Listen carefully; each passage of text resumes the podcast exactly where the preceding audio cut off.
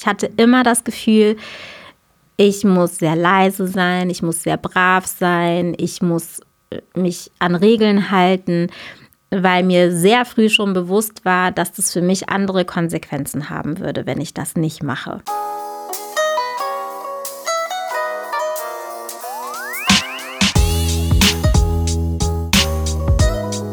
Herzlich willkommen zu einer neuen Folge von Halbe Kartoffel. Mein Name ist Frank. Schön, dass ihr wieder dabei seid. Meine heutige Gästin, äh, und nebenbei gesagt, das Wort Gästin ist keine neue Erfindung. Der Begriff gibt es tatsächlich schon sehr lange.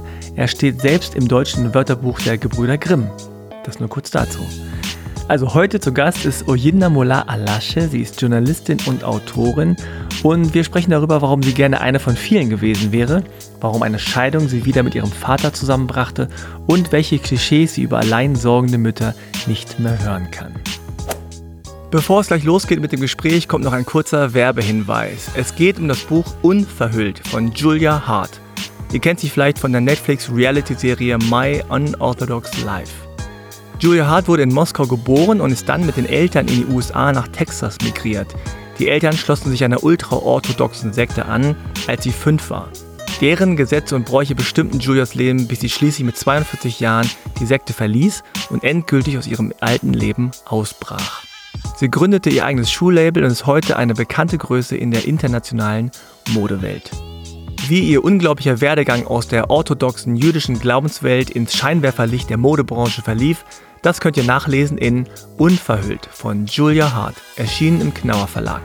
Der Link steht in den Shownotes, aber ihr könnt das Buch natürlich auch in jedem Buchladen kaufen, auch kostenlos für den nächsten Tag bestellen übrigens. Dann wünsche ich euch viel Spaß beim Lesen. So, das war das und jetzt kommen wir zu meinem Gespräch mit Oyinda. Viel Spaß beim Hören. Gut, also dann freue ich mich jetzt hier begrüßen zu dürfen in deinem eigenen Hotelzimmer für zwei Nächte in Berlin. Äh, Oyinnamola Almut Alasche. Sehr gut. Das, ja. war, das war wirklich gut. Bin ich ganz zufrieden. Ich hatte, hatte, hatte mir mehr Hast vorgenommen. Geübt vorher? Ja. Ähm, also ich sag ja ganz ehrlich, ich kann ja meinen Namen nicht mal richtig hm. aussprechen. Also das war, das klang sehr vertraut. Gut. Okay.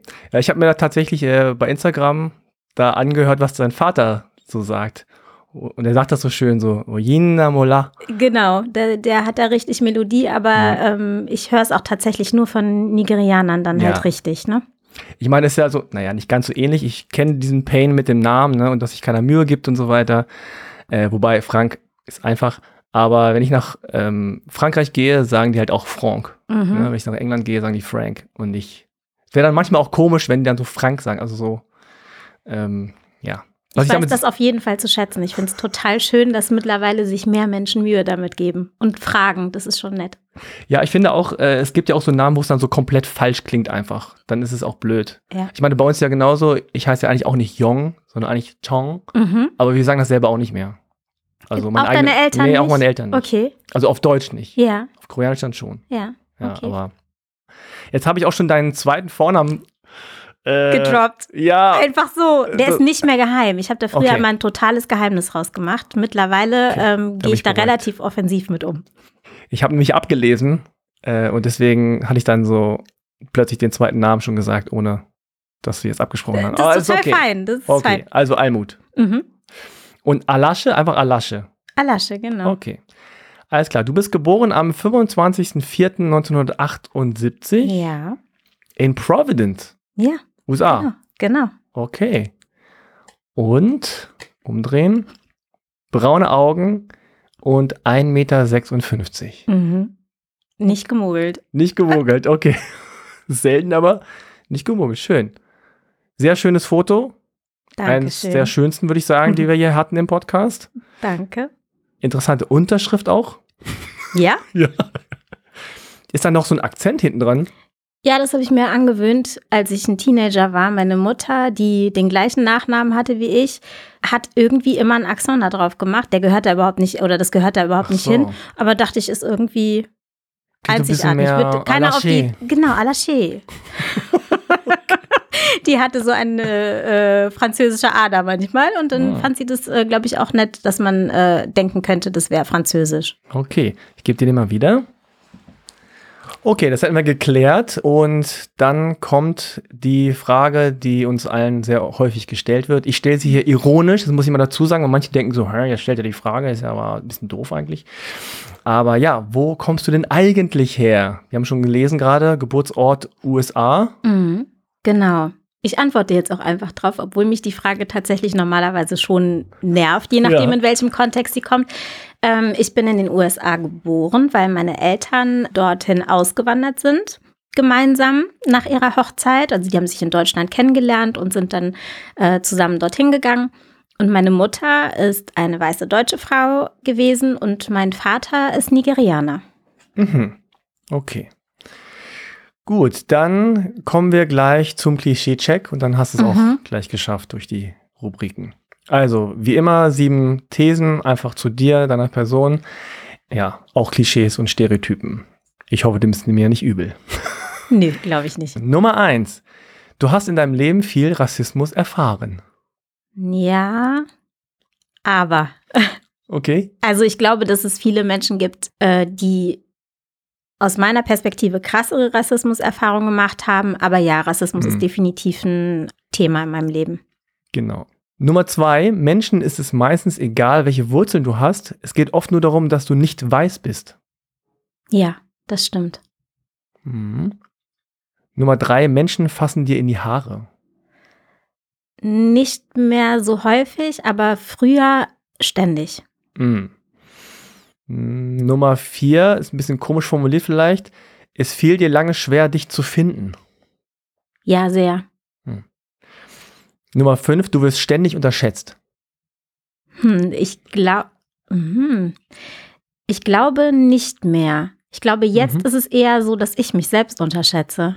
Mhm, okay. Nummer sechs, du bist ohne Vater aufgewachsen. Ja. Ja, okay. Mhm. Nummer sieben, als alleinerziehende Mutter erfährst du stark Benachteiligung oder sogar Diskriminierung. Ähm, ja, ich finde, alleinerziehende Mütter und Väter ähm, haben auf gut Deutsch die Arschkarte gezogen. Hm. Ja. Okay. Also in diesem Land, das sind einfach so strukturelle Dinge, die es schwer machen. Hm, okay. Gut, das war's schon. Mhm. Und dann können wir ja gleich zum äh, offeneren Gespräch kommen. Moment. Und ja, da habe ich schon so ein paar äh, natürlich Fragen, die mir so auf, äh, mhm. äh, aufpoppen, aber äh, wir können ja nochmal an den Anfang gehen und ein bisschen gucken. Also seine Eltern haben sich in Deutschland kennengelernt. Ja, mein, mein Vater ist in den 70er Jahren, ich glaube 1970 vermute ich muss das gewesen sein, ist er aus Nigeria, aus Lagos nach Deutschland gekommen, um eine Ausbildung zu machen. Ich glaube Radiotechniker oder so hieß das damals. Okay. Ähm, also so beinahe Ingenieur. Ja. ist ja so ein Klischee. Ne? Also ja, was, was machst du irgendwie, wenn du Nigerianer bist? Du bist Doktor, Anwalt Ingenieur. oder Ingenieur. genau. Ja. Und äh, ja, und er hat dann eine Ausbildung als Radiotechniker in München damals gemacht und meine Mutter lebte im Ruhrgebiet und ist mit einer sehr guten Freundin regelmäßig nach München gefahren, äh, weil die verrückt nach Mode waren und nach guter Musik. Und dann waren sie irgendwie in München und haben einen Plattenladen gesucht und haben sich gedacht, wer könnte uns da einen Tipp geben? Und dann waren da mehrere schwarze Männer auf der Straße und haben sie gedacht, ach, was für ein Klischee, die, die kennen sich bestimmt mit Musik gut aus. Und das war dann auch so. Die haben sich dann halt, also haben, haben die beiden Frauen dann irgendwie begleitet und es war wohl sehr nett und es war so ein bisschen irgendwie Liebe auf den ersten Blick. Hm. Und da hat es irgendwie gefunkt und meine Mutter hat dann diese Gruppe zu Weihnachten irgendwie in ihre Stadt eingeladen und mein Vater hat das dann so gedeichselt, dass nur er gekommen ist. Geiler ja, und da war dann irgendwie die anderen konnten nicht, ja, sorry. sorry, die waren total, also auch unzuverlässig und waren, keine Ahnung. Ja, und dann haben die sich äh, sehr heftig, sehr schnell verliebt mhm. und auch dann ganz schnell, also ein paar Monate später, haben die geheiratet. Ah, okay. Ja.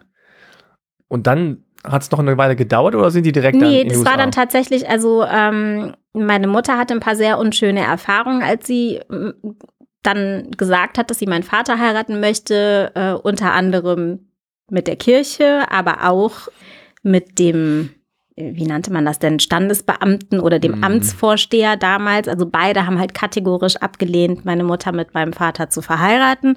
Mhm. Mm, das war dann ein Grund, warum sie aus der Kirche ausgetreten ist und äh, dann auch gesagt hat, okay, ich werde nicht in äh, meiner Heimatstadt heiraten. Und dann haben sie halt in München geheiratet und sind quasi direkt danach, also ich glaube eine Woche später oder so, hatten sie sich dann in den Kopf gesetzt, gemeinsam äh, in die Vereinigten Staaten zu gehen.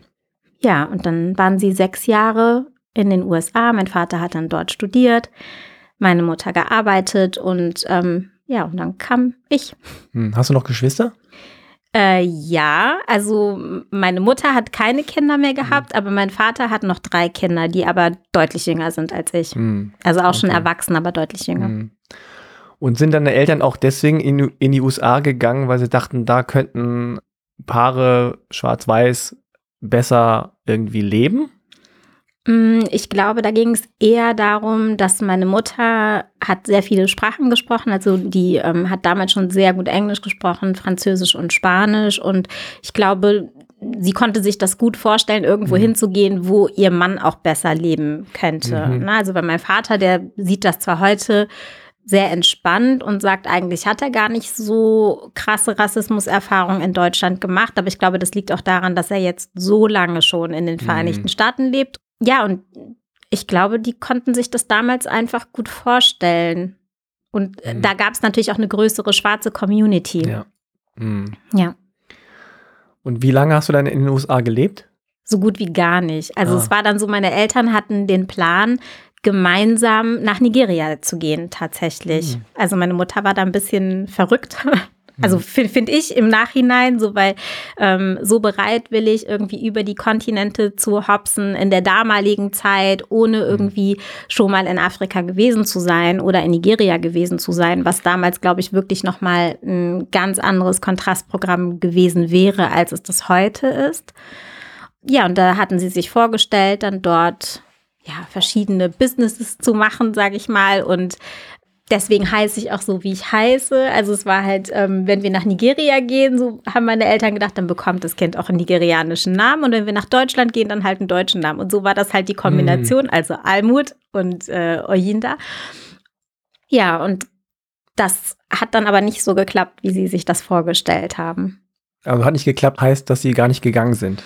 Er, er konnte das einfach nicht mehr ähm, Nigeria fühlt sich nicht mehr gut an, da möchte er nicht mehr leben. Das war ja damals auch politisch ein super instabiles Land. Ähm, also die haben sich ja damals von einer Militärdiktatur in die nächste mhm. bewegt und es gab viele Probleme mit Korruption, die es ja heute auch noch in Teilen gibt. Und wir sind dann zusammen, also ich war sechs Monate alt, da sind wir zusammen nach Deutschland gekommen erstmal, so als ähm, Zwischenstation. Und dann ist meine mhm. Mutter mit mir in Deutschland geblieben und mein Vater ist dann wieder ähm, in die Staaten gegangen und lebt auch immer noch in Providence. Mhm. Und dann bist du in Deutschland äh, aufgewachsen im Ruhrgebiet? Ja. Und äh, fühlt sich auch ein bisschen so wie aus dem Ruhrgebiet? Die haben ja auch starken Patriotismus. Nee. Okay. Nee, also. Ähm, Seid ihr schon früh weggezogen wahrscheinlich? Es geht so. Also wir sind tatsächlich dann ähm, wieder in der Stadt gelandet, aus der meine Mutter kam, also mhm. ähm, aus Lünen. Grenze zwischen Ruhrgebiet und ähm, dem Münsterland, sehr beschaulich, sehr konservativ.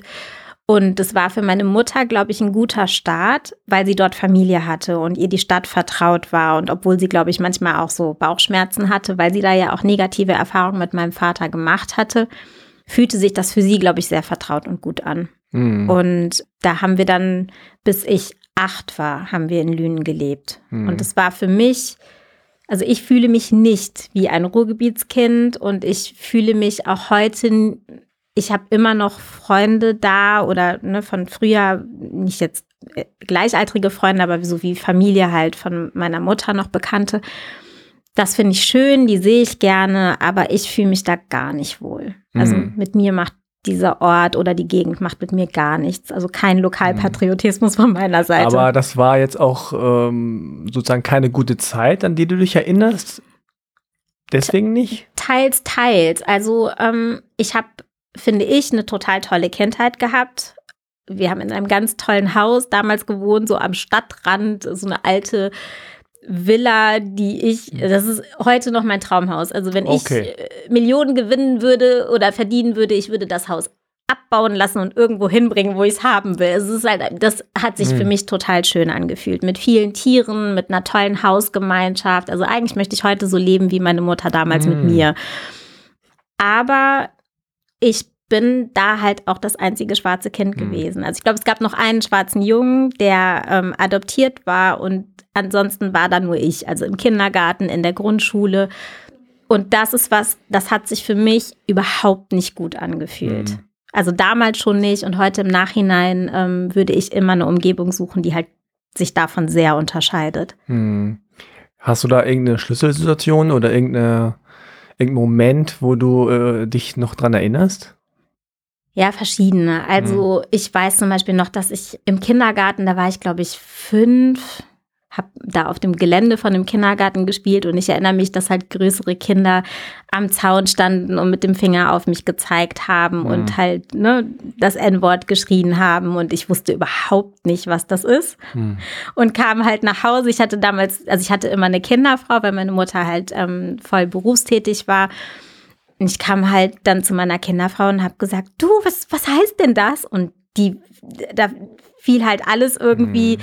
äh, oder ne, die fiel halt völlig vom Glauben ab, weil sowas gab es bei uns nicht, ja. Also unser Umfeld hat so nicht gesprochen. Das mhm. war, wir hatten halt ein komplett weißes Umfeld, aber die waren alle sehr, ja, die waren alle sehr tolerant und sehr liebevoll mit mir. Und ich würde jetzt nicht sagen, dass die nicht auch irgendwie vielleicht rassistische Dinge gesagt haben, aber die Haltung war so nicht, mhm. ja? ja. Und ähm, ja, das waren halt so Momente. Aber ich glaube, was für mich irgendwie prägender war, war wirklich immer dieses hypervisible zu sein. Also mm. immer gesehen zu werden. Wenn ich durch die Fußgängerzone gegangen bin, alle wussten, wo ich hingehöre. Das war nicht schlimm. Meine Familie war beliebt und so. Aber dieses, weißt du, so, ja, ja. du gehst in einen Laden einkaufen und die Leute wissen, wer deine Großmutter ist. Das mm. ist halt schon weird. Und, und ich wäre so gerne manchmal in der Masse einfach untergegangen. Mm so eine von vielen sein, hätte ja. sich sehr oft gut angefühlt. Und das hatte ich in dem Alter also nie, bis wir nach Köln gezogen sind. War das ein Thema, dass deine Mutter weiß ist? Also haben die Leute irgendwie dir das dann auch gespiegelt, so von wegen so, hä, wie, wie passt das zusammen und Fragezeichen im, über im Kopf gehabt? Ähm, also ich glaube, dass Erfahrungen, die andere Kinder gemacht hätten, also die hm. äh, einen schwarzen Elternteil und einen weißen Elternteil gehabt haben, die habe ich nie gemacht, mhm. weil ich aus einer guten, angesehenen, beliebten Familie kam. Ähm, wir haben so ein Künstlerumfeld gehabt, da waren ganz viele Musiker und Maler und die haben sich mit so gesellschaftlichen Konventionen, haben die sich nicht mhm. groß aufgehalten. Deswegen hatte ich es, glaube ich, was das anging, relativ leicht. Mhm. Und wo seid ihr dann hingezogen? Nach Köln. Nach Köln. Mhm. Okay, da kommt gleich ein Lächeln. ja, also ja, damals war das definitiv, das war für mich der Jackpot. Okay. Also da das erste Mal in der Bahn sitzen und dann sieht man auf einmal zwei, drei schwarze Menschen. Was? ja, was ist denn hier los? Nein, also das war, das war einfach total schön. Ähm, ja, einfach eine große Stadt zu sein, wo, oder in einer großen Stadt zu sein, wo man auch so eine Portion von Anonymität hatte, wo man sich nicht ständig beobachtet gefühlt hat. Wir haben da auch durchaus beschaulich in unserem Viertel gewohnt. Also es hatte schon was Kleinstädtisches mhm. auch, also ne, halt so diese mhm. Fädelkultur in Köln. Aber das hat mir sehr gut getan. Mm. Und ähm, das war dann, das war ja auch nicht zu groß. Ne? Also ja. Köln ist ja jetzt keine Riesenstadt ja. und deswegen fühlte sich das einfach gut und richtig an und war, glaube ich, auch für meine Mutter eine ziemlich gute mm. Erfahrung. Und wenn du so an Schule denkst und deine Erfahrungen in der Schule, sind das eher positive, gute Vibes gewesen? Hm. Äh, ja, ich und Schule. Schwieriges Thema. Also ich fand, ähm, ich fand die Grundschulzeit eigentlich ziemlich gut. Mhm. Ich war eine gute Schülerin, ich konnte lesen, als ich in die Schule gekommen bin. Ähm, selbst wenn ich mich nicht sonderlich angestrengt habe, lief das alles mhm. ganz gut. Und ich hatte, hatte auch gute Lehrerinnen, mit denen ich gut konnte. Aber ja, auch da gab es halt Sachen, ne? ich habe ich hab halt noch bestimmte Lieder singen müssen in der ersten, zweiten Klasse, mhm. so die ich heute, da weiß ich nicht, würde ich mein Kind sofort von der Schule nehmen, wenn sowas vorkommen würde. Ähm, das schon, Schwierig wird's für mich tatsächlich dann im Gymnasium. Also ich hm. war auf so einem total konservativen Gymnasium. Auch da, ich bin keine schlechte Schülerin gewesen, aber ich mochte die Schule wirklich überhaupt gar nicht. Also mhm. gar nichts, als ich das Abitur gemacht habe. Ich habe wirklich gesagt, ich betrete dieses Gebäude nie wieder. Mhm.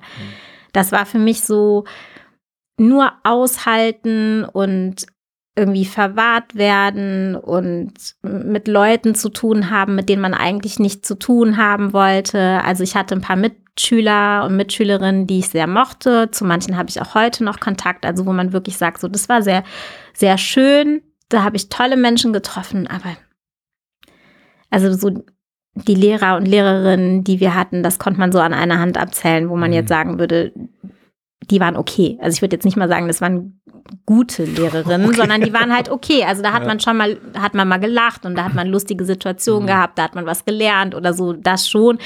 Aber es war für mich keine positive Zeit. Mhm. Okay.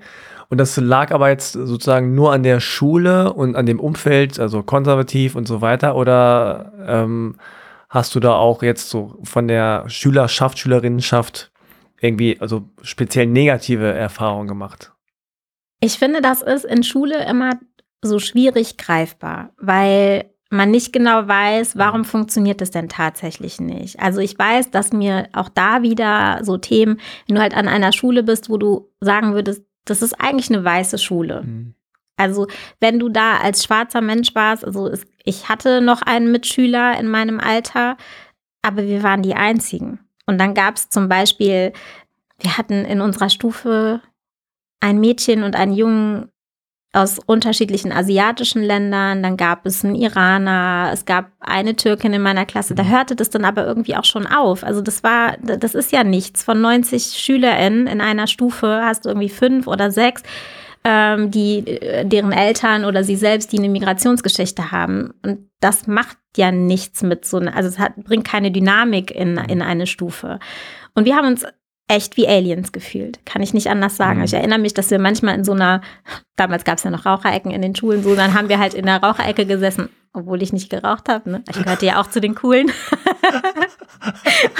Und damals, das ist lange her. Mhm. Und ähm, dann hat man sich da so umgeguckt und hat dann sich selbst angeguckt und seine Buddies und hat irgendwie gedacht, das ist schon strange, ne? was machen wir hier? Ne? Und also ihr habt ja schon so ein bisschen auch zusammengerauft. Ja, ja. also so ein bisschen schon, also ja. gerade in der Oberstufe. Aber vorher hatte das irgendwie eine andere Dynamik. Also vorher war das zum Beispiel eher genau das Gegenteil. Also man hat dann gar nichts miteinander zu tun gehabt, sondern da war dann so jeder und jede war für sich und man hat dann seine seine blonde beste Freundin gehabt und die anderen halt auch. Und ähm, irgendwie, ich weiß nicht, warum man das gemacht hat, weil irgendwie doch so ein Anpassungsdruck vielleicht da war. Das war jetzt nicht ausgesprochen, aber irgendwie habe ich das so empfunden. Also sehr, ja, das sage ich auch tatsächlich heute. Also mein Leben in vielen Strecken ist halt mega angepasst gewesen. Mhm. Und ich mhm. bin so eigentlich gar nicht. Aber das ist das, was ich als Kind immer so empfunden habe. Ich hatte mhm. immer das Gefühl, ich muss sehr leise sein, ich muss sehr brav sein, ich muss äh, mich an Regeln halten, weil mir sehr früh schon bewusst war, dass das für mich andere Konsequenzen haben würde, wenn ich das nicht mache. Hm. Und ähm, in Schule, also ich meine, so eine konservative Schule funktioniert ja genauso. Hm. Es geht darum, dass SchülerInnen sich an Regeln halten, dass die funktionieren, dass die nicht laut sind, dass die im Unterricht gut mitmachen und wenn nicht, dann sollen sie halt leise sein und sollen keine Meinung haben oder so. Also so habe ich Schule früher empfunden.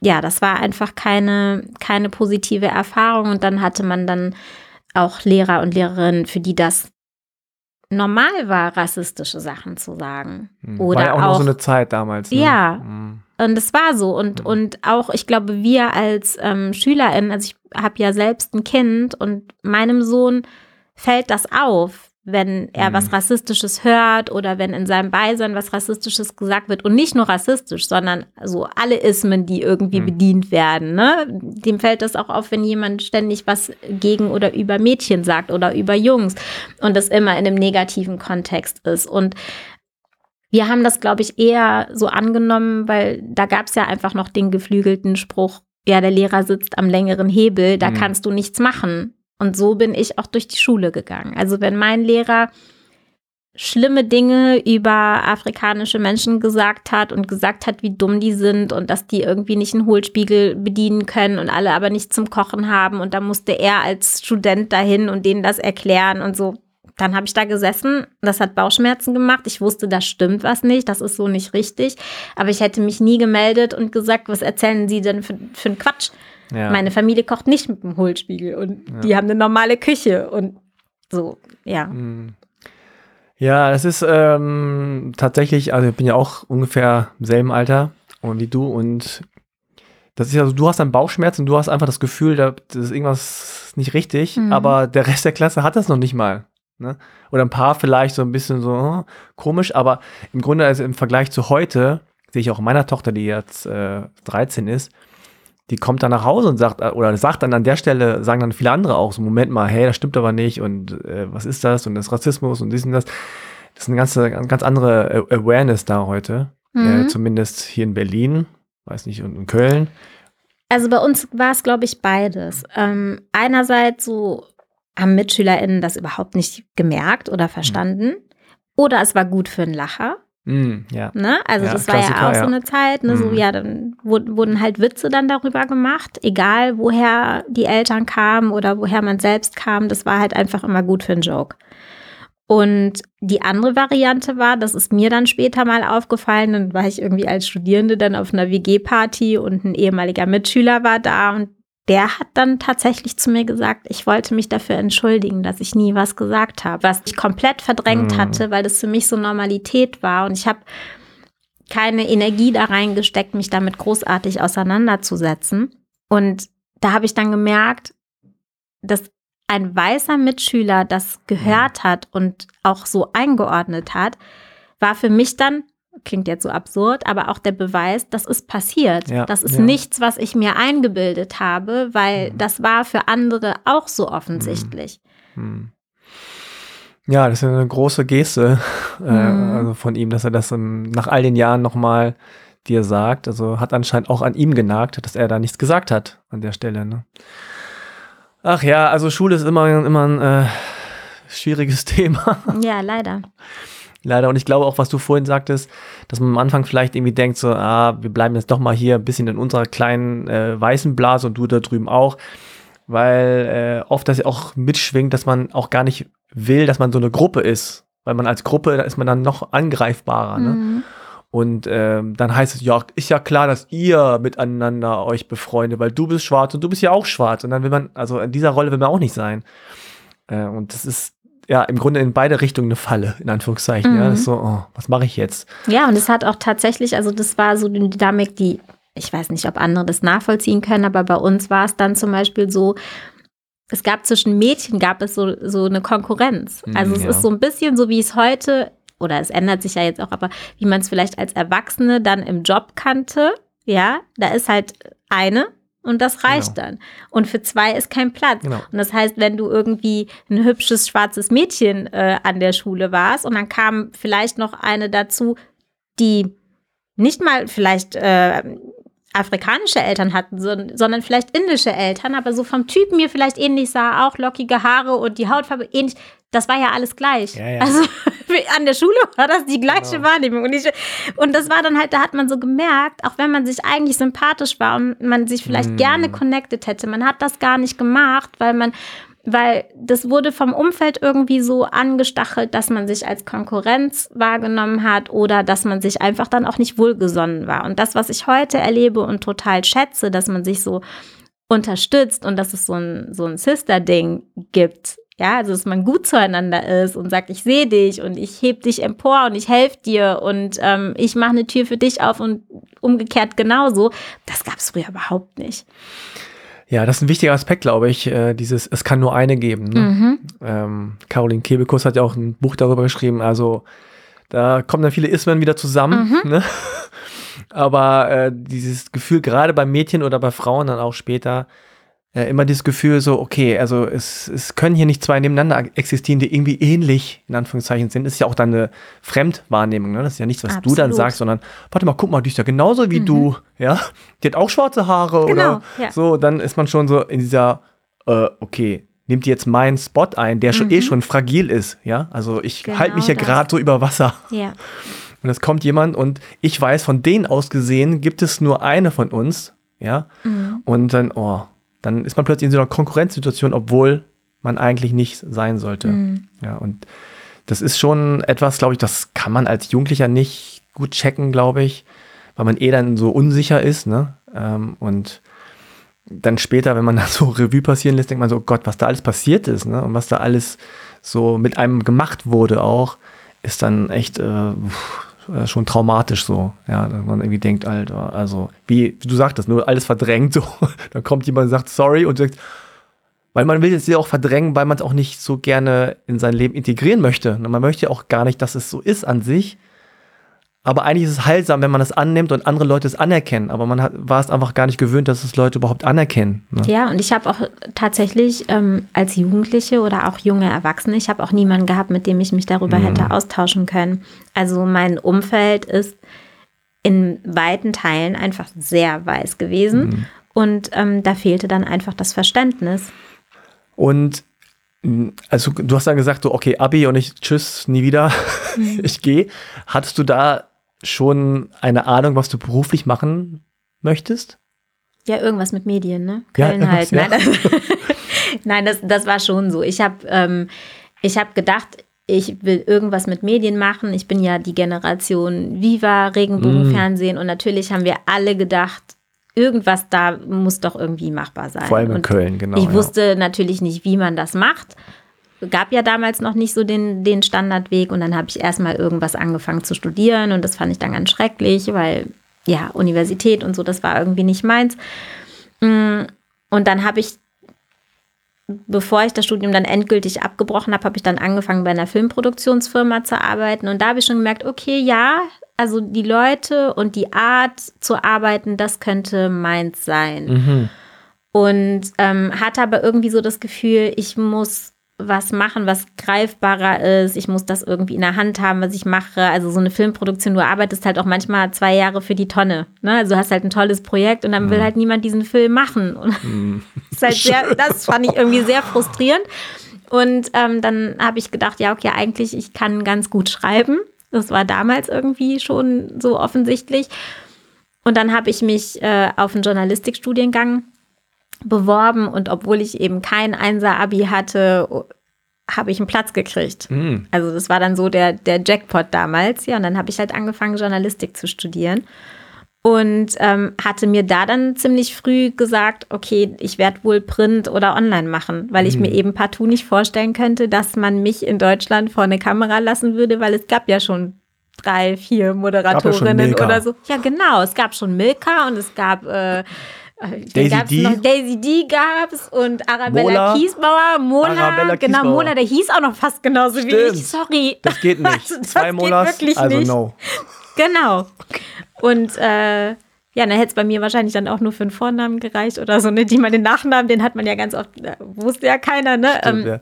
Nee, also das war es dann nicht. Und dann habe ich halt ganz klassisch ein Volontariat bei einer Tageszeitung gemacht und von dort dann immer weiter irgendwie Print und tatsächlich dann auch online und mal ein bisschen Hörfunk. Aber das war dann irgendwie nicht so meins. Also Print war schon eher meins. Ja.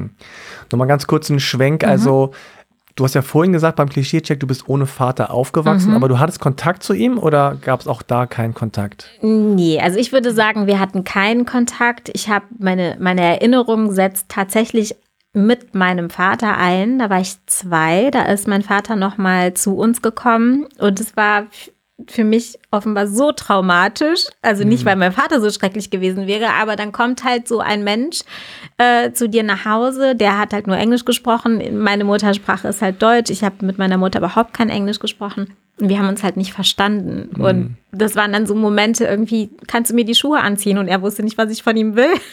Und das hat dann, er hat geweint, ich habe geweint. So haben dann diese Situationen irgendwie geendet. Und ähm, ja, und er hat dann nur ab und zu mal irgendwie angerufen. Ich habe nie äh, Geburtstagsgrüße oder so bekommen. Und wenn er sich dann gemeldet hat, war das für mich immer schrecklich. Also es hat mich halt so aus meinem gewohnten Leben halt rausgerissen und ähm, ich konnte mich mit ihm nicht so austauschen, wie ich das wollte. Ja, und dann habe ich da auch wirklich sehr, sehr lange überhaupt gar keinen Wert drauf gelegt. Und dann irgendwann, das Absurde ist, meine Eltern waren sehr lange verheiratet, also die haben sich nicht scheiden lassen. Ah, okay. Und dann hat meine Mutter, als ich dann nach dem Abitur ins Ausland gegangen bin, hatte meine Mutter, ich weiß nicht, ob es mit Life Crisis war oder auf jeden Fall wollte sie ihrem Leben nochmal einen neuen Drive geben. Die hat karrieretechnisch unheimlich durchgestartet und hatte dann irgendwie so den Gedanken, ja, jetzt habe ich auch mal Geld. Wir hatten halt nie viel Geld und da war dann mal Geld da. So, und jetzt lasse ich mich scheiden. Und da war ich, da war ich 19 und meine Eltern waren 25 Jahre verheiratet. Und dann habe ich gedacht, wie, du kannst dich jetzt nicht scheiden. Wieso lässt du dich jetzt scheiden? Ja, das bringt ja nichts, so nach dem Motto. Ja, das brachte auch natürlich nichts. Das war eine total logische ähm, Idee, die sie da hatte. Und da hat mein Vater auf einmal Kontakt zu mir gesucht. Da kriegte ich dann auf einmal in Paris, also ich war damals in Paris nach der Schule, kriegte ich dann auf einmal Anrufe von meinem Vater. Und damals konnte ich natürlich, ich konnte super Englisch, ich habe super Französisch gesprochen und da hatte das irgendwie das fand ich cool. Also dann mhm. hatte ich dann so einen Vater, mit dem ich quatschen konnte und der lebt in den USA und dann kam ich aus Frankreich zurück nach sechs Monaten und habe dann meiner Mutter gesagt, ja, ich würde, ich wäre jetzt wohl bereit, meinen Vater kennenzulernen und ich würde den besuchen. Jetzt, wo ihr geschieden seid. Jetzt, wo ihr geschieden seid, wäre der Moment. She was not amused. Also, ich fand das nicht ganz so toll. War dann aber eine sehr tolle Mutter und hat gesagt, okay, und hat mich dann überrascht und hat mir eine Reise in die USA geschenkt und ist mitgeflogen, weil sie gesagt hat, ganz alleine lasse ich dich nicht. Ja, zwei Überraschungen. Ja, genau. Guck mal, übrigens ist es Weihnachten und da oben hängen noch die Flugtickets, die habe ich dann nämlich hier noch als Geschenk verpackt hingehängt und dann sind wir halt einen Tag später, sind wir dann Ach, in die Tag später. Ja, wirklich. Also das war, okay. äh, war verrückt und sehr schön. Wie, und dann seid ihr hingeflogen und dann hast du ihn und dann gesehen, ich, das erste da war Mal wieder ich seit. 20 hm. und habe das erste Mal meinen Vater so richtig gesehen. Und ähm, ja, das war verrückt. Also, das war sehr emotional und sehr aufregend und ich habe mich das erste Mal wie so ein Scheidungskind gefühlt, so zwischen den hm. Fronten, obwohl die das sehr gut gemacht haben die haben sich nicht gestritten oder so, aber es war natürlich total komisch, ne? Also ja. wenn, wenn man irgendwie als Mutter sein Kind äh, ja komplett alleine großzieht, ohne Support und dann auf einmal ist dann da ein Mann, der stolz ist auf seine Tochter, wo er keinen Anteil dran hatte.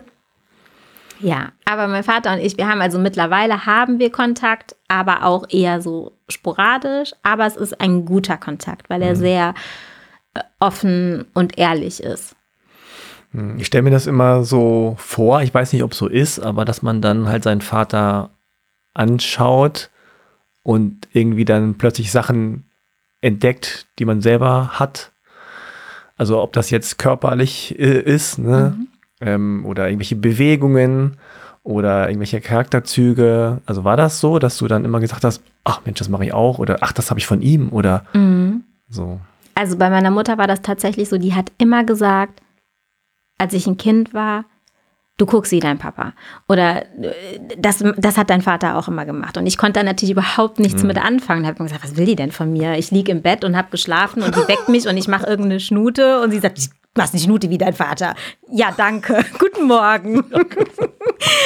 und ähm, und als ich dann aber auch meinen Vater dann tatsächlich nochmal äh, mit 21, also amerikanischer Volljährigkeit, dann wirklich nochmal alleine besucht habe und mehrere Wochen bei ihm mhm. war, da habe ich es halt voll gemerkt. Mhm. Also ich war damals wirklich eine Kopie meines Vaters. Ich sah ihm super ähnlich.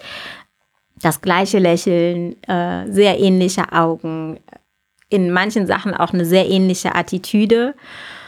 Da war es dann für mich sehr offensichtlich. Und das ist ein ganz komisches Gefühl, weil man ja oft denkt, manche Dinge, die müsste man sich ja abschauen. Die lernt man irgendwie mm. im Miteinander, mm. habe ich mir so vorgestellt. Ja. Ist aber offenbar in unserer DNA doch ziemlich festgeschrieben, krass, dass ne? wir manche mm. Sachen tatsächlich einfach machen, weil es so festgelegt mm. ist.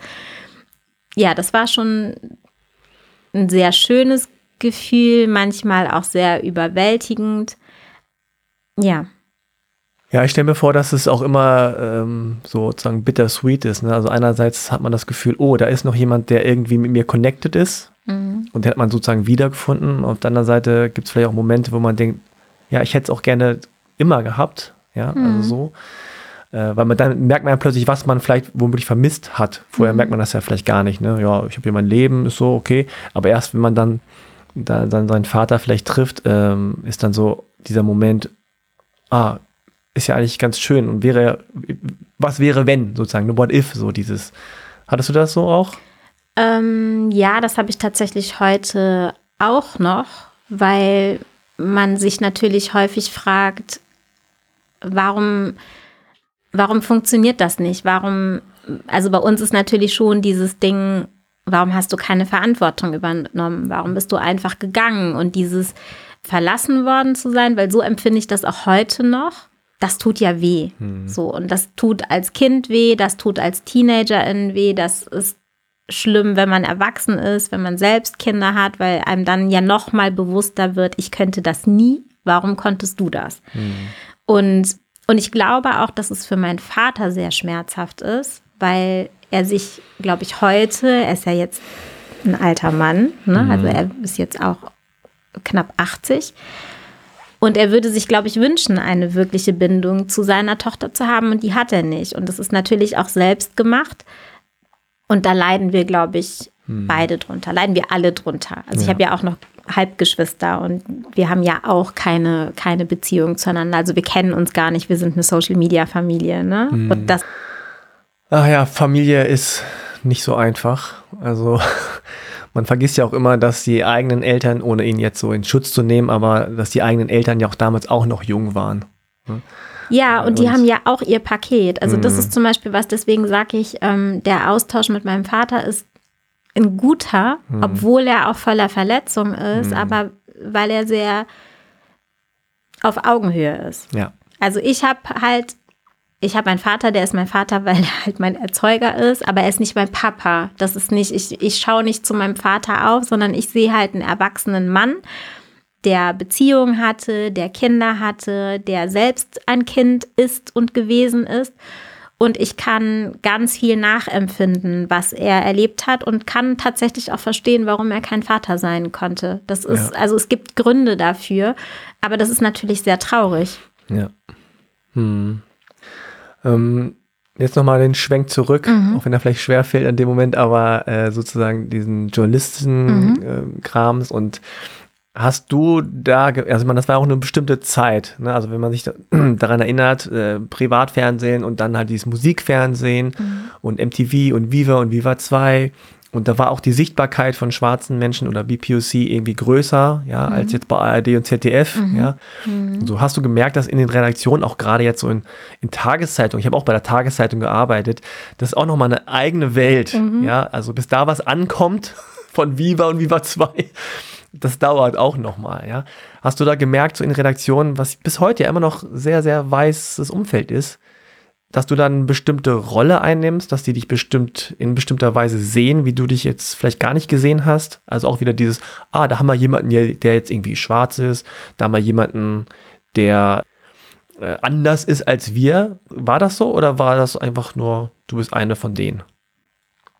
Also, ich bin damals ins Volontariat gestartet und ich bin der festen Überzeugung, dass damals die Intention von der Chefredaktion war, wir brauchen hier eine bunte Truppe. Das ist gerade, das ist gerade der heiße Scheiß und ähm, wir casten die jetzt mal entsprechend. Also ich hatte MitbewerberInnen, das waren äh, weiße, sehr fähige Frauen, und ich glaube, ein Mühe bei der Entscheidung, dass ich genommen wurde, war schon, die hat halt das gewisse Extra. Es war halt einmal, konnte ich halt damit punkten, Ja. dass ich halt in den USA geboren bin, dass mein Vater Nigerianer war. Also es waren alles Themen auch im Vorstellungsgespräch, was die, glaube ich, gut fanden. Und weil ich damit souverän umgegangen bin und das durchaus auch als, ja, I mean, I'm proud of it. Das Ja. ist nichts, wessen ich mich jemals irgendwie geschämt habe. Und ähm, das hat mir damals schon geholfen. Ich habe aber dann auch sehr klar gemacht, als ich das Volo hatte, ich bin hier nicht die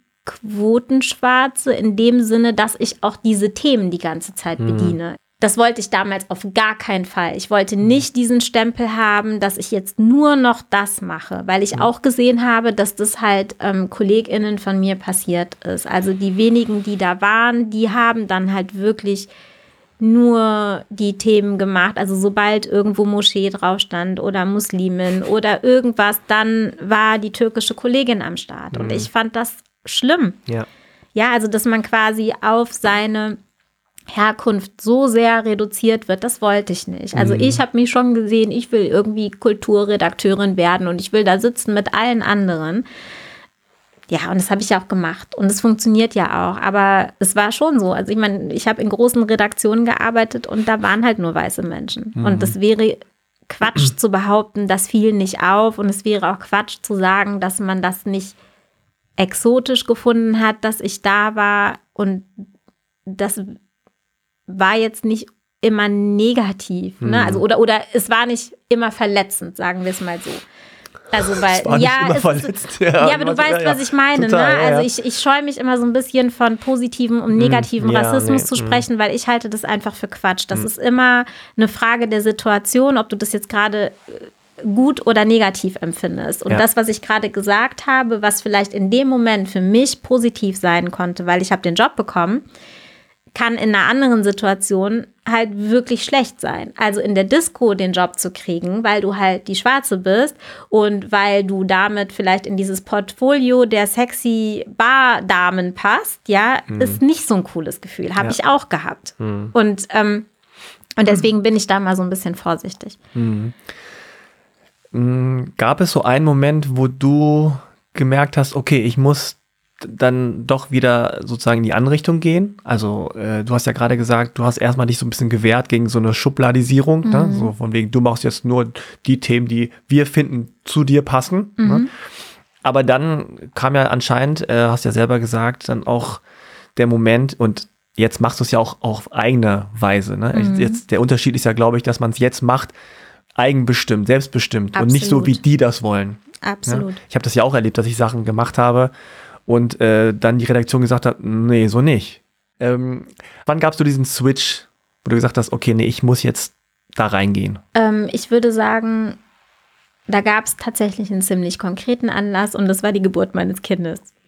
Also, ähm, in- also es war nicht so, man hat ihn mir auf den Bauch gelegt und hat gesagt, so, jetzt beschäftige dich mit dem Thema Rassismus, aber Nee, ich verstehe voll, was du ähm, meinst. man ja. sieht die Welt wirklich noch mal mit ganz anderen Augen.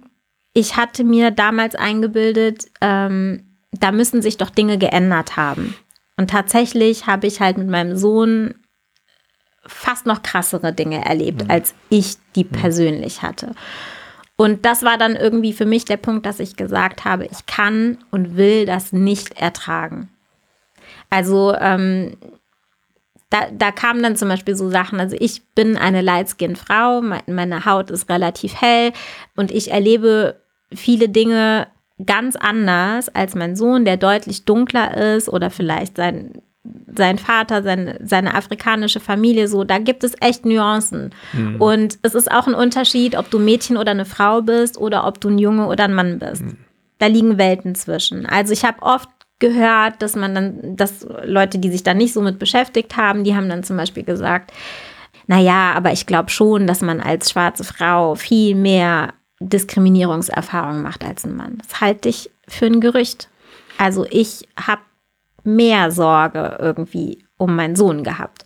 Und dann äh, gab es das berüchtigte Jahr 2015, da war mein Kind vier Jahre alt und es war in Köln die Silvesternacht und ähm, das war für meine BIPOC-Freunde und mich ein wirklich schlimmes Ereignis aus ganz unterschiedlichen Gründen. Also ich natürlich möchte ich nichts relativieren, was in dieser Nacht passiert ist, aber das, was danach passiert ist, war einfach, dass wir Panik hatten, weil auf einmal Menschen verfolgt wurden.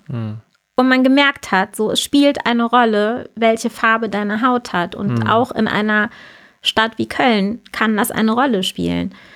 Und das war für mich so der Punkt zu sagen, okay, ich muss irgendwie, muss ich mich anders mit diesen Themen auseinandersetzen. Ich muss auch sprechfähiger sein, weil das, was ich vorhin mal gesagt hatte, da war ein schlechtes Gefühl.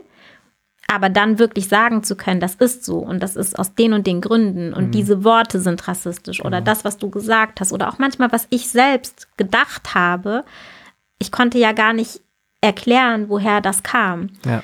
Und ähm, das war für mich so ein Moment, wo ich schon das Gefühl hatte, ich muss mich mehr damit beschäftigen mhm. und muss, muss einfach mehr wissen. Ja, das ist ganz oft so, habe ich jetzt hier auch schon äh, öfter gehört von GästInnen, dass äh, ein Kind äh, mhm. dann ja einfach die Weltsicht per se schon mal ändert. Mhm. Ne, ähm, aber dann diese Themen, die man, und das ist ehrlich gesagt wahrscheinlich egal, welche Themen, Themen man hat, aber dieses Thema vor allem dann auch, die kannst du dann nicht mehr wegschieben. Mhm. Und du kannst das vielleicht für dich sagen, naja, ich habe das irgendwie äh, für mich ist das okay oder ich kann das so aushalten oder mhm. das ist jetzt vorbei und dies und das, aber du willst ja das Beste für dein Kind. Man will nicht, dass ja. das Kind irgendwas genau. aushalten genau. muss. Genau. Na, also ein Kind soll sich positiv entwickeln können und ich glaube, dass wir in so vielen Situationen wirklich Schmerz und Leid empfunden haben. Das können sich Außenstehende vielleicht gar nicht vorstellen, was das macht. Und ich habe es nicht vergessen. Hm. Ja. Ich bin 43, ich habe nicht vergessen, wie weh das getan hat, dass man im Kindergarten Sachen zu mir gesagt hat oder wie schlecht sich das angefühlt hat, ständig angefasst zu werden und dass niemand was gesagt hat, dass das auch nicht ein Tabu war. Und ich erzähle das immer so, mein Sohn, der hatte halt von meiner Mutter irgendwie mal sowas gesagt bekommen, da war der zwei Jahre und dann hat jemand, wollte ihn anfassen und er hat halt nur gesagt, stopp, nicht anfassen. Anfassen kostet fünf Euro, ne? Oder nur gucken, nicht anfassen, irgendwie sowas, ne? Und das war halt, da war ich so stolz, weil ich irgendwie gemerkt habe, auch wenn sich vielleicht die Gesellschaft noch nicht genug verändert hat, diese nachkommende Generation, die ist anders. Hm. Die sind fitter, die können das schon greifen und können was sagen und hm. können sich wehren und, ähm, und haben dann eben auch Eltern wie uns, die das auch unterstützen, die auch ja. sagen, das ist total okay, dass du dich wehrst und du darfst Nein sagen und Grenzen aufzeigen. Ja, also das ist, äh, sehe seh ich auch so und habe das auch so empfunden, dass äh, so ein Kind dann nochmal total die Wahrnehmung geändert und dass die nachfolgende Generation, also meine Tochter auch, die kommt jetzt auch zu mir und, und äh, klar, ich bin jetzt auch, auch da vom Podcast her irgendwie, äh, ist das Thema schon da, mhm. aber sie kommt und redet mit mir und sagt, also äh, ich habe die und die Situation erlebt und ich fühle mich so, oh, ist das nicht Rassismus oder ist das doch? Oder die anderen sagen aber, Hä? also sie weiß dann auch nicht, was ist richtig, was ist falsch. Und mhm. dann versuche ich ihr zu erklären und dann versteht sie es und dann gibt sie es auch wieder weiter an ihre Freundinnen und äh, die kapiert dann womöglich auch. Also die haben da auch eine ganz andere Awareness, aber auch natürlich keine Ahnung, was so Medien angeht. Die gucken dann Netflix-Serien äh, aus Großbritannien oder so, mhm. wo dann einfach ja, sozusagen die bunte Mischung da ist, ja. ja. Und aber ganz organisch und nicht mhm. so wie bei uns dann manchmal so, ah, da haben wir so einen Schwarzen und das ist dann die, das ist dann die Putzfrau oder so. Ja, ja genau, die sondern, Klischees. Die genau, sondern es ist einfach organisch und das ist dann bei vielen noch gar kein Thema mehr, so. Mhm.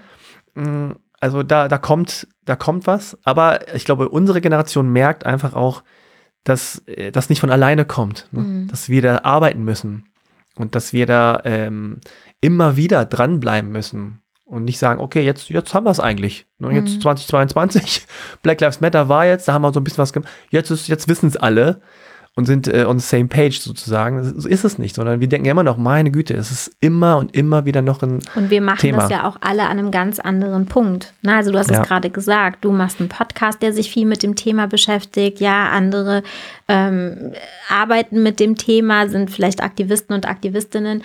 Da bist du natürlich total woke. Hm. Aber trotzdem hast du in deinem Umfeld ja Leute, die haben keine Ahnung davon. Und ich bin mhm. auch manchmal echt fasziniert und frage mich, wie sind denn diese Diskurse so lange an euch vorbeigegangen? Ja, so, ja, wo ja. wart ihr denn die letzten Jahre? Erstaunlich, ähm, ja. Aber das ist halt so. Und ich meine, es ist ja dann auch für viele einfach total bequem, mhm. so weiterzumachen, wie sie es immer gemacht haben.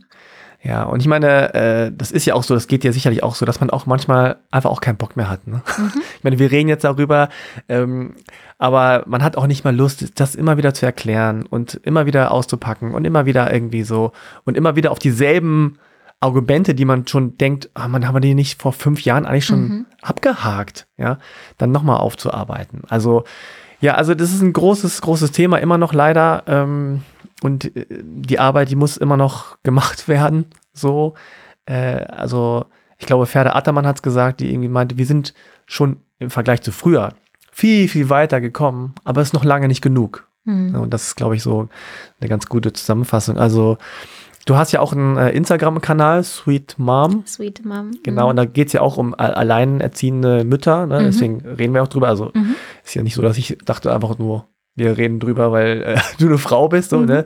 sondern du hast das ja auch als, als Thema gemacht. Ja. So. Warum war dir das so wichtig oder was äh, sind das so für Themen, die du dafür wichtig hältst?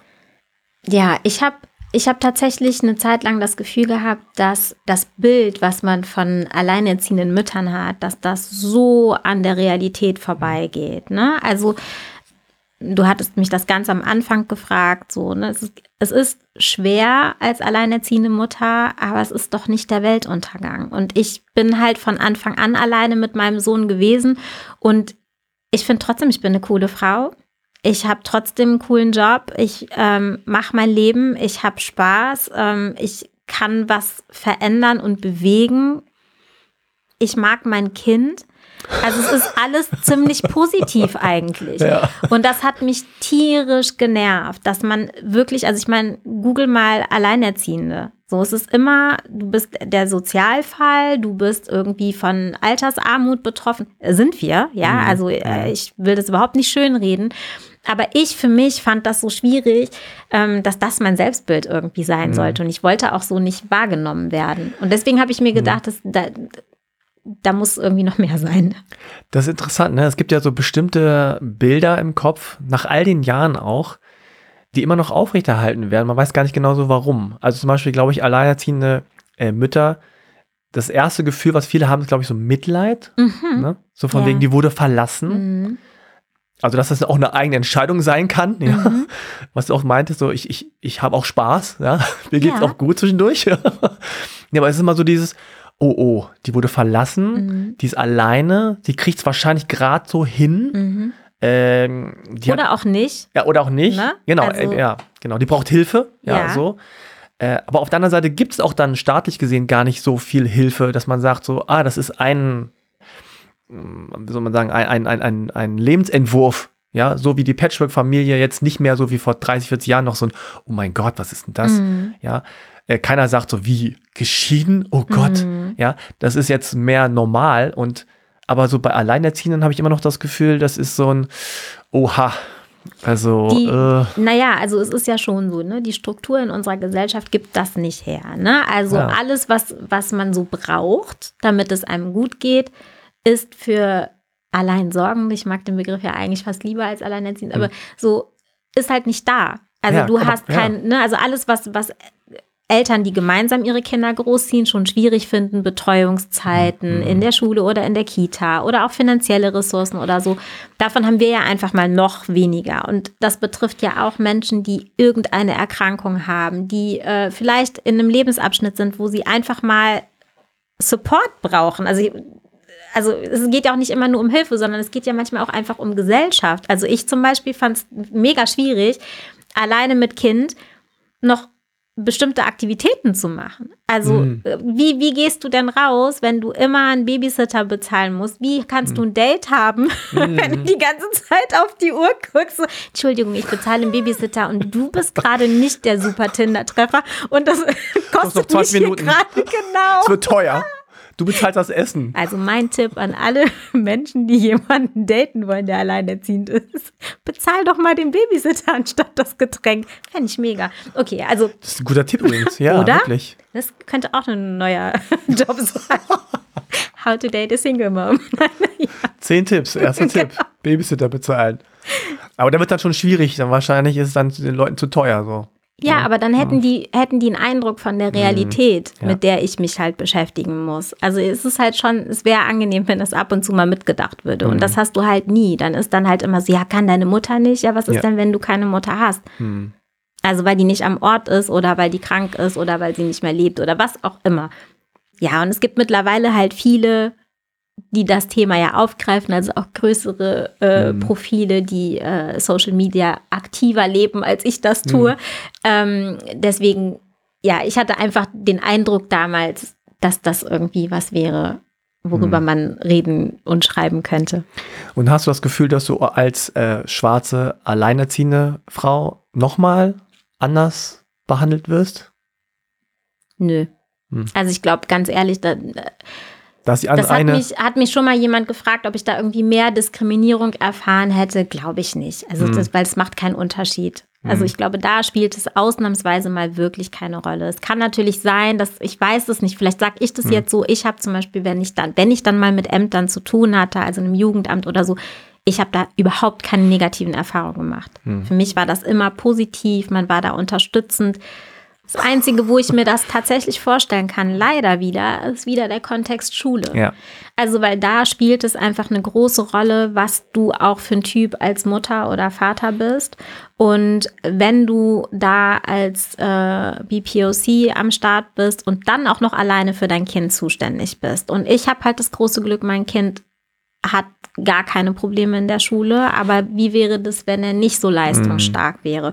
Und wenn da, ja, ich glaube, da würden wieder andere Dinge greifen. Ja. Da wäre es dann so, ach so, ja, ne? Die Ist Mutter klar. kommt da und dahin. Mhm, ja, genau. Das ist halt so dann die Erwartungshaltung, Mhm. da kann irgendwie nichts bei rumkommen und das ist dann leider unter Umständen erfüllt. Hat gar nichts damit zu tun, Mhm. passt dann aber in das Bild, was ähm, Menschen dann vielleicht haben. Mhm. Ja.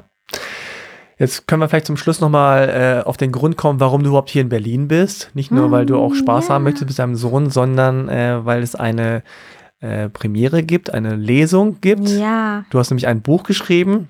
Ich Erzähl mal, was für ein Buch hast du geschrieben? geschrieben Und mit über- wem? Und warum? Äh, Genau, ich habe ein Buch geschrieben über den wundervollen Menschen in meinem Leben, meinen besten Freund Gianni Jovanovic.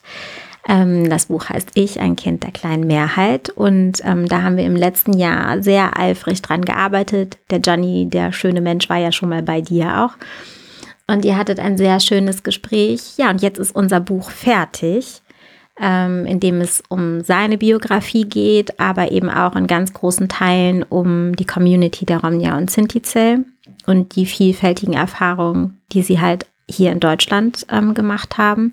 Und da hat Gianni mir sehr viel erzählt. Ich habe sehr viel recherchiert und daraus ist eben das Buch geworden. Und jetzt lesen wir in Berlin morgen. Und sind wie heißt es? aufgeregt. Immer noch ich, ein Kind der kleinen Mehrheit. Ah ja, okay. Hast du schon gesagt? Hab okay. ich gesagt. Ah, okay, ich wusste nicht genau. Marketing hätte der Gianni jetzt gesagt. Habe ich drauf. Habe ich überhört. Ich dachte, okay, jetzt musst ich nochmal den auch Titel nochmal, ich, sagen. ein Kind der kleinen Mehrheit. Okay, du hast es gesagt. Ja, also das ist ein spannendes Buch. Ich habe schon mal reingelesen. Ich, wie gesagt, er war ja schon mal hier. Ich kenne so äh, sozusagen die grobe Geschichte, Ja. aber es ist ein wichtiges Buch, glaube ich. Es ist äh, auch ein schönes Buch. Sieht schön aus einfach erstmal. Ist hübsch geworden, Ja, ja. total. Und äh, ja, ich glaube, dass es auch eine Lebenswirklichkeit ist, die man so ahnt, Mhm. aber vor der man sich auch viel ähm, versteckt hat als Außenstehender. Ja, man weiß, dass die Gruppe äh, nicht besonders gut, also jetzt schön gesagt, also, also sehr, sehr schlecht behandelt Ja. äh, wurde und wird. Äh, wird. Aber ähm, ich glaube, das nochmal so persönlich zu hören von Gianni, der das auch sehr äh, gut erzählen kann. Und, und äh, ihr, ihr beschreibt das ja auch gut in dem Buch. Ich glaube, das ist nochmal äh, wichtig, dass das Leute erreicht, ähm, weil das, da muss sich immer noch was ändern. Und ja, also ich bin gespannt drauf, was noch morgen passiert. Also wenn ihr das hört, ist es dann schon vorbei, aber das ist jetzt sozusagen unsere Realität jetzt hier. Und ja, ich meine, für dich ist das ja auch kein leichter Job, weil du hörst das von einem Freund. Das waren sehr, sehr harte Dinge auch, die er da Ja. zu erzählen hat. Mm, Und ihr habt ein großes Vertrauen. Er, er hat auch erzählt damals im Gespräch, wie ihr euch kennengelernt habt. und sofort irgendwie so ein, so ein Funke da war. Also ähm, ja, finde ich auch schön, dass das aus so einer persönlichen Freundschaft entstanden ist und ihr da, da jetzt so ein Projekt Ja, das- zusammen habt. Das war eine besondere Zusammenarbeit tatsächlich. Ich habe es Hm. auch ein bisschen unterschätzt, glaube ich. Mhm. Weil ich am Anfang gedacht habe, naja, ich bin Journalistin, ich schreibe gern Porträts und Reportagen. Profi, ich bin Profi. Und, ja, ich bin Profi. Ich habe da die, äh, die nötige Distanz. Und die Distanz war dann äh, manchmal wirklich komplett Hm. weg. Also wenn man dann, ähm, so wie du es gesagt hast, man hört so intime, persönliche Dinge und man sieht seinen besten Freund lachen, aber eben auch sehr viel weinen und man merkt, was das alles mit ihm gemacht hat. Und es war das eine, Gianni und ich kennen uns ja schon sehr lange. Seine Geschichte kannte ich. Aber dann eben noch das drumherum einzuordnen und zu erfahren und dann wirklich zu merken, das ist nicht nur seine Geschichte, sondern das ist eben wirklich etwas, was ganz viele Menschen in diesem Land betrifft und es ist Struktur. Und das hat mich schon sehr belastet und deswegen glaube ich wirklich, dass es auch wichtig ist, dass man, ja, dass wir das gemacht haben und dass Menschen das auch lesen. Okay, also auf jeden Fall kaufen, lesen, verschenken, äh, ja, promoten, alles Mögliche. Dann danke, dass du hier warst. Ich danke dir. Hat Spaß gemacht und äh, ich wünsche euch für das Buch vor allem natürlich alles Gute, hohe Verkaufszahlen. Ja, wir hätten gern so einen Aufkleber. ja, ne, so Bestseller, ja, Top Ten oder was auch immer. Ja, sowas, äh, jetzt gerade in Corona-Zeiten ist das auch immer nicht so einfach mit so einem Buch. Ja. Also unterstützt da. Hört euch gerne nochmal das Gespräch mit Gianni an, was wir hatten vor einiger Zeit. Und dann auch für alle anderen Projekte alles Gute für dich. Vielen Dank. Und wir sehen uns dann spätestens morgen. Ja, freue mich. okay. Mach's gut. Tschüss. Tschüss. So, das war mein Gespräch mit Oyinda. Die Lesung mit ihr und Gianni im Gorki war übrigens ein wirklich richtig bewegender Abend. Also, wenn ihr die Möglichkeit habt, die beiden live zu erleben, dann geht auf jeden Fall hin. Es lohnt sich wirklich. Tourdaten findet ihr zum Beispiel auf Oyindas Homepage alasche.de. Kauft auf jeden Fall das Buch. Es heißt Ich, ein Kind der kleinen Mehrheit von Gianni Jovanovic und Oyinda Mola Alasche. Folgt den beiden auf Instagram und Co. Sweet Mom heißt ihr Account, steht alles in den Show Notes. Ach übrigens, Fun Fact, Gianni und ich haben am selben Tag Geburtstag und zwar an dem Tag, an dem diese Folge hier rauskommt.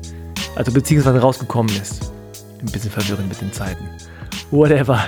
Ich sage euch jetzt auch nicht, wie alt ich geworden bin, denn das erfahrt ihr, na klar, auf dem Social Media Kanal eurer Wahl. Was für ein Cliffhanger. Also, dann wisst ihr, was zu tun ist. Wir hören uns das nächste Mal. Passt auf euch auf. Tschüss.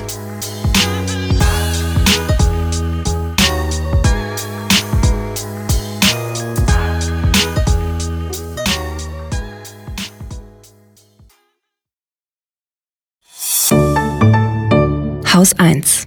Wir machen Podcasts.